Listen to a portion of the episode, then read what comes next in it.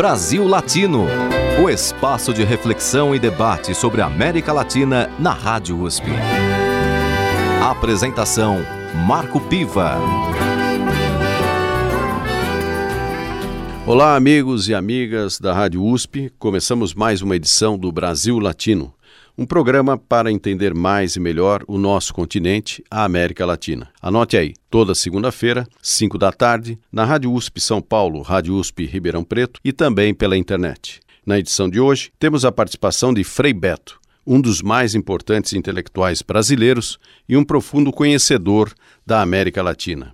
Assessor dos movimentos sociais e educador popular, Frei Beto é frade dominicano como escritor, conquistou alguns dos mais importantes prêmios literários brasileiros. Escreveu mais de 60 livros, muitos deles publicados no exterior, entre os quais merecem destaque Fidel e a Religião e Batismo de Sangue, que narra a história de um grupo de frades dominicanos na resistência à ditadura militar. Acaba de lançar Ofício de Escrever, pela editora Anfiteatro. Atuou como assessor especial da Presidência da República quando foi coordenador de mobilização social do programa Fome Zero entre 2003 e 2004. Frei Beto, bem-vindo ao nosso programa. Obrigado, Marco. Obrigado aos ouvintes que estão ligados a isso, nos escutando. Um grande abraço a todos. Frei Beto, vamos começar com uma pergunta conceitual. Quem é a América Latina para você? Olha, América Latina para mim é um continente onde se desenvolveu uma riquíssima cultura indígena, que lamentavelmente foi destroçada pela colonização ibérica. Batizou, deu esse nome, né? Aliás, curiosamente, o continente deveria se chamar Colômbia.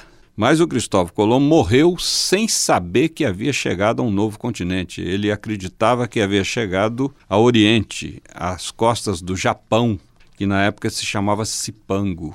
E foi o piloto dele, o Américo Vespúcio, que teve essa, esse tino de que de fato era um novo continente, o que eles chamavam eh, na Europa na época o Novo Mundo. E por isso ele acabou sendo, eh, né, o nome dele acabou batizando o nosso continente que, lamentavelmente, por todos os desarranjos que aqui se produziram na colonização e posteriormente, é, muitas vezes a gente se pergunta: vivemos na América Latina ou vivemos na América Latrina? É incrível constatar, Marco, que dos cinco continentes, o mais explorado e espolhado foi a América Latina. E há um dado óbvio quanto a isso. Você vai ao Oriente, na Ásia, Oceania, você encontra pessoas de feições típicas daquela região. Uma delas, um do, uma das características são os olhos puxados. Você vai à África, a população é majoritariamente negra. Mas você vem à América, a população é minoritariamente indígena, ou até com rosto indígena. Ou seja, o massacre, o genocídio aqui foi descomunal. E nós até hoje estamos lutando para tornar esse continente uma terra digna, soberana, independente. A influência católica na América Latina marcou a formação do nosso continente e a religiosidade é uma característica comum em suas diferentes expressões. Até que ponto essa expressão religiosa contribuiu tanto para essa opressão quanto também para as lutas de libertação dos povos latino-americanos? É, eu gostei da, da maneira como você coloca a pergunta, porque mostra que tudo é dialético, tudo tem dois lados, não é nem claro totalmente, nem totalmente escuro. Por quê? Porque a colonização, de fato, é, em nome do rei da Espanha, do rei de Portugal e em nome de Deus, com bulas papais, houve genocídio indígena. Inclu inclusive se discutia se os índios tinham ou não alma, ou seja, se poderiam ser tratados como se tratavam as feras que aqui se encontravam. Houve exceções, uma delas, importantíssima, é o Frei Bartolomeu de las Casas, que era dominicano como eu sou. Ele é considerado hoje o primeiro a redigir um tratado de direitos humanos, historicamente. E Bartolomeu de las Casas, que é do século XVI, não só defendeu a dignidade dos índios, como defendeu também a dignidade dos negros. O que aconteceu posteriormente aqui no Brasil com o padre Antônio Vieira. Mas houve algumas vozes, lamentavelmente são exceções à regra, que se levantaram contra a opressão dos indígenas e, posteriormente, dos negros. O Brasil eh, foi o, o, país que, nas três Américas, teve o mais longo período de escravidão 350 anos. Eh, nós somos a segunda nação negra do mundo, hoje, depois da Nigéria. A população negra e parda já ultrapassou a população branca, segundo o IBGE, o censo do IBGE. E temos é, vários fatores de resistência da população negra à dominação dos brancos, como é o caso do culto à Nossa Senhora Aparecida. O culto à Nossa Senhora Aparecida é, curiosamente, uma santa negra, né, uma santa morena para negra, é como se os escravos quisessem dizer à família real que nos dominava vocês têm uma rainha na terra, nós temos uma rainha no céu. Vocês têm uma rainha que é mãe daqueles que nos oprimem, nós temos uma rainha que é mãe de Deus. E isso é muito importante, como a Aparecida foi um fator de resgate das, da dignidade da identidade negra. E também depois o, o sincretismo brasileiro, né? porque os escravos trouxeram para cá várias vertentes espirituais da África, como hoje é o caso do candomblé, e isso, de fato, preservou, ajudou a preservar a autoestima é, dessa população. A América Latina iniciou a primeira década do século XXI é, elegendo uma série de governos com caráter mais progressista, inclusive buscando implementar medidas de distribuição de renda, entre outros avanços sociais. O senhor, inclusive, teve a oportunidade de participar do programa Fome Zero, no primeiro governo Lula. Atualmente, assistimos um movimento pendular na direção oposta, ou seja, governos de perfil pró-mercado estão voltando em vários países importantes da América Latina, erguendo a bandeira de uma maior desregulamentação da economia. Na sua opinião, o que está acontecendo com a América Latina na atual conjuntura? Olha, Marco, nos últimos 50 anos, a América Latina enfrentou três grandes ciclos políticos. Primeiro, o mais longo, o mais cruel, foi o ciclo das ditaduras militares. No Brasil, ela durou 21 anos. E essas ditaduras fracassaram economicamente e foram derrubadas pela resistência popular, tanto pelas guerrilhas urbanas e rurais, quanto pelas mobilizações de massa pacíficas que ocupavam as ruas nos vários países da América Latina e também uma grande, uma enorme repercussão internacional. Né? Houve todo um grande mutirão mundial contra as ditaduras latino-americanas. Aí vieram os governos neoliberais, messiânicos neoliberais. Collor no Brasil, Menem na Argentina, Fujimori no Peru, Caldeira na Venezuela, Garcia Mesa na Bolívia e por aí vai. Vamos salvar a América Latina, vamos redemocratizá-la e deram com os burros na água. Fracasso econômico, fracasso político. E aí veio o terceiro ciclo, que agora está em crise, que é o ciclo democrático progressista, que começou com Chaves em 1998, é, culminou com a eleição do Lula no Brasil e 13 anos de governo do PT, por causa da, do peso que o Brasil, da importância que o Brasil tem no continente. E hoje nós estamos vivendo um ciclo de crise desses governos por dois fatores, eu diria três fatores. Primeiro, um fator econômico. Esses governos se mantiveram muito do ponto de vista econômico é, graças à alta do, dos preços das commodities. Infelizmente, não souberam fazer um programa de substituição dessa exportação de matérias-primas. Eu aprendi na escola, né, que eram a América Latina, sobretudo o Brasil, sempre foi exportador de matérias-primas, que hoje tem um elegante nome de commodities, tem a mesma coisa, né? E não souberam valorizar o mercado interno. O segundo fator, a questão ética. Pisaram na bola, né? Tá aí a Lava Jato, tá aí dirigentes de partidos progressistas na prisão ou incriminados como réus. E isso é grave, por quê? Porque a esquerda pode perder tudo. O Fidel dizia que um revolucionário pode perder o emprego, a mulher, os filhos, a casa, a pátria quando ele se exila, a liberdade quando ele é preso, a vida quando ele é assassinado. Só não pode perder a moral. Perdeu a moral é a causa que vem abaixo. Né? E um terceiro fator é que os nossos governos progressistas não cuidaram de fazer uma campanha intensa, profunda, do que eu chamo de alfabetização política da nação. E criamos uma nação de consumistas e não uma nação de cidadãos protagonistas políticos. No caso do Brasil, você veja, é, houve uma uma facilitação do acesso a bens pessoais, principalmente através do crédito consignado, facilitado, podia-se comprar carro pagando em 90 meses. Eu brinco dizendo que né, você podia de carro para o juízo final, tão longo era o prazo para poder saldar a, o custo do veículo. Mas você vai hoje numa favela, você tem lá dentro TV a cores, celular, computador, toda a linha branca, fogão, geladeira, micro-ondas, etc. Mas a família está na favela e não tem educação, não tem saúde, não tem alimentação adequada, não tem transporte coletivo, ou seja, deveríamos ter priorizado primeiro o acesso aos bens sociais e não aos bens pessoais. Então, são fatores que hoje é, favorecem essa crise, que é também um fator de opressão, de pressão, melhor dizendo, dos Estados Unidos e da União Europeia, que não tinham nenhum interesse no protagonismo latino-americano. Bom, agora vamos para a primeira música do programa de hoje. Vamos ouvir Yolanda, música de Pablo Milanês, na interpretação de Chico Buarque e Simone. Brasil Latino.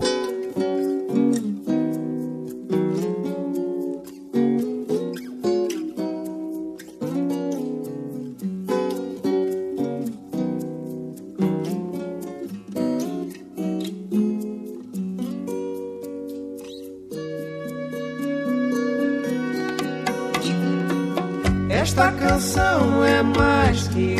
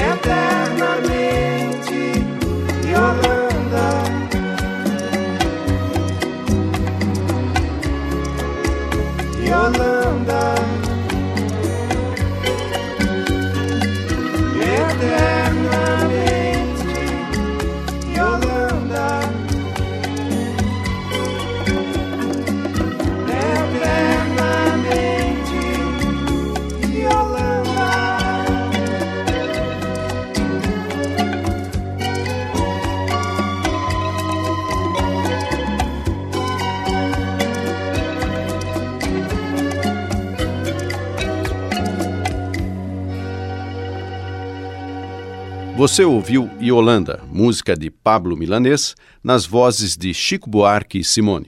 E seguimos nossa jornada pela América Latina. No Brasil Latino de hoje, eu converso com Frei Beto, que fala de suas histórias pela América Latina e traz para os nossos ouvintes sua análise sobre o continente. Frei Beto, o senhor é um dos religiosos latino-americanos que mais tem se empenhado pela integração entre fé e política. No que essas duas dimensões se unem e no que elas se diferenciam? Bem, não dá para separar na vida pessoal de cada um de nós a dimensão da fé e a dimensão da política. Todos somos seres espirituais, mesmo aqueles que são ateus, e todos somos seres políticos, como dizia o velho Aristóteles. Podemos não saber onde a política está na nossa vida, mas ela diz respeito à qualidade do café da manhã que tomamos hoje, ao tipo de férias que a gente tira ou não, a remuneração salarial que recebemos, a habitação na qual moramos, enfim, a política está relacionada com todas as dimensões da nossa existência, porque é ela que organiza a nossa vida social. Por isso eu sempre digo aos jovens: quem tem nojo de política é governado por quem não tem. E tudo que os maus políticos querem é que a gente tenha bastante nojo para eles ficarem à vontade com a rapadura nas mãos. Agora, a fé é uma luz que vem da revelação de Deus para o sentido dessa nossa vida social e política. No caso de Jesus, nem institucionalmente havia distinção entre fé e política, porque na época dele, quem tinha o poder político tinha também o poder religioso, quem tinha o poder religioso tinha também o poder político. Por isso, quando me perguntam por que, que eu me envolvo em política, nunca me envolvi partidariamente, mas me envolvo como cidadão, eu respondo, porque sou discípulo de um prisioneiro político. Jesus não morreu nem de desastre de camelo numa esquina de, de Jerusalém, nem de hepatite na cama. Ele foi preso, torturado, julgado por dois poderes políticos e condenado à pena de morte dos romanos, que era a cruz. A pergunta é outra: que qualidade de fé é essa nossa, nós cristãos hoje, que não questiona essa desordem estabelecida que está aí? Se Jesus era tão piedoso, tão espiritual, por que foi assassinado por dois poderes políticos? Claro, porque a espiritualidade dele tinha uma incidência política. Ele veio propor um novo modelo civilizatório que ele resumia na expressão reino de Deus e falar de um outro reino, o de Deus, dentro do reino de César, era altamente subversivo. De modo que fé e política estão ligados, mas é preciso não confessionalizar a política, como alguns hoje infelizmente querem fazer, e nem querer que a religião substitua as estruturas políticas, como também é preciso criar uma sociedade laica que respeite a liberdade religiosa. Eu creio que o que nós não podemos aceitar é a intolerância, o fundamentalismo ou a arrogância de uma determinada religião querer se impor às demais e se considerar só ela a única e verdadeira. Eu lembro, Deus não tem religião. Pela primeira vez, é, a Igreja Católica tem um Papa latino-americano.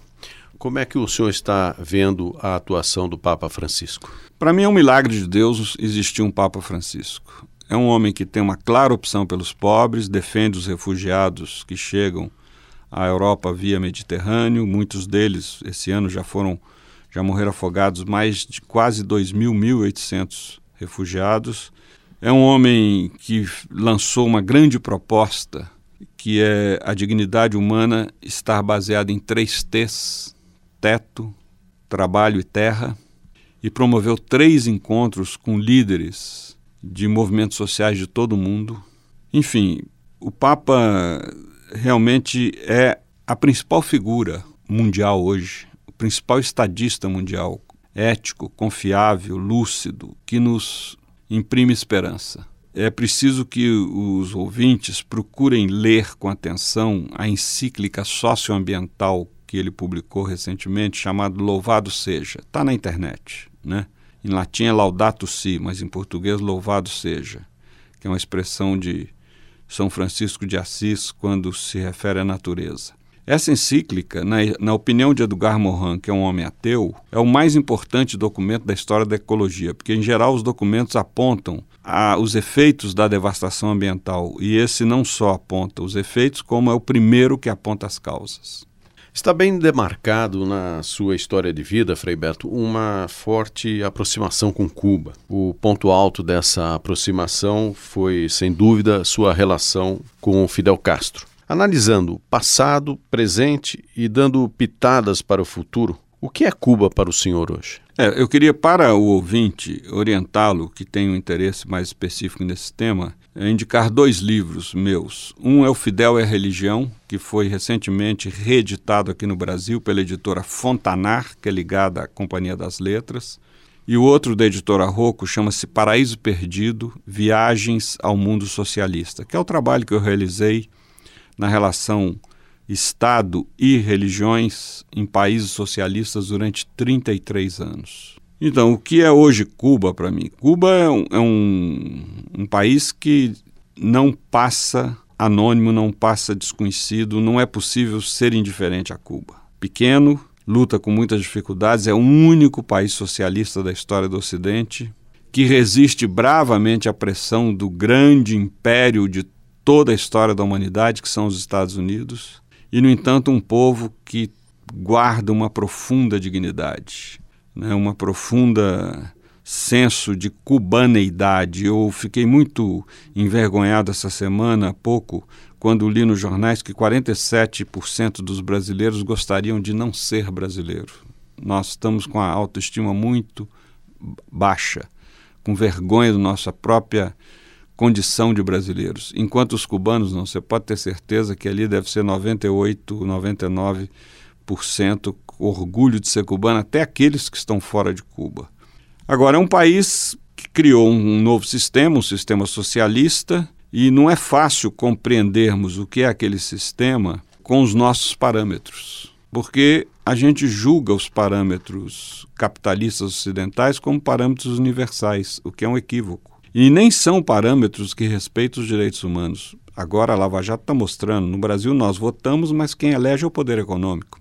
Até agora foi assim. Só que nós não sabíamos quanta corrupção havia aí por baixo. Enquanto em Cuba é um país que fez uma revolução e se sustenta até hoje graças à participação popular. É interessante observar que os Estados Unidos não têm coragem de atacar Cuba como atacou o Iraque, ataca a Líbia, atacou, atacou a Líbia, ataca a Síria, o Afeganistão. Por quê? Porque os Estados Unidos têm capacidade de derrubar governos, mas não tem capacidade de derrotar um povo. Isso ele aprendeu no Vietnã, onde ele foi derrotado numa longa guerra. Aquele povo pobre de camponeses, plantadores de arroz, derrotou a maior potência imperial do planeta. E isso acontece com Cuba, ou seja, Cuba resiste bravamente, daí a importância de nossa solidariedade àquele povo. Na segunda parte musical do nosso programa, vamos ouvir Clube da Esquina 2, com Lô Borges, música de Milton Nascimento e Márcio Borges. Brasil Latino.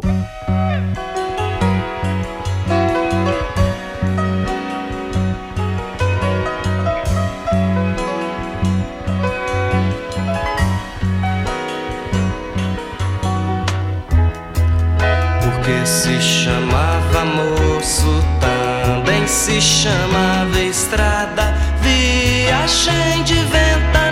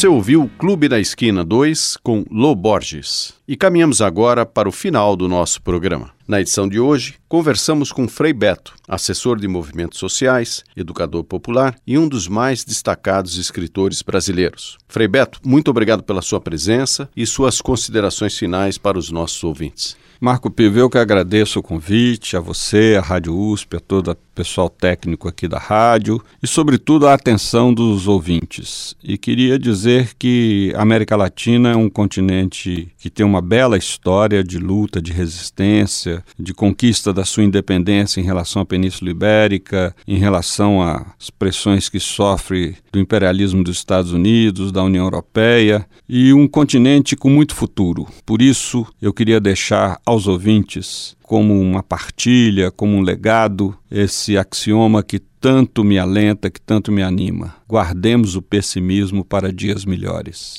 Brasil Latino é o espaço de reflexão e debate sobre a América Latina, aqui na Rádio USP São Paulo e Rádio USP Ribeirão Preto. Toda segunda-feira, 5 da tarde, trazemos um tema para que o Brasil fique mais próximo da América Latina e a América Latina mais próxima do Brasil. Quem quiser falar com a gente, escreva para ouvinte@usp.br. O programa Brasil Latino tem Paul Martins na produção de áudio, Vitor Coutinho na produção de texto e Carlinhos Antunes na curadoria musical. Semana que vem eu volto com mais uma edição do Brasil Latino. Espero vocês, até lá e um abraço.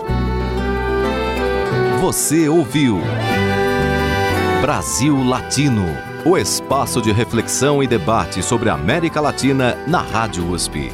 Apresentação Marco Piva.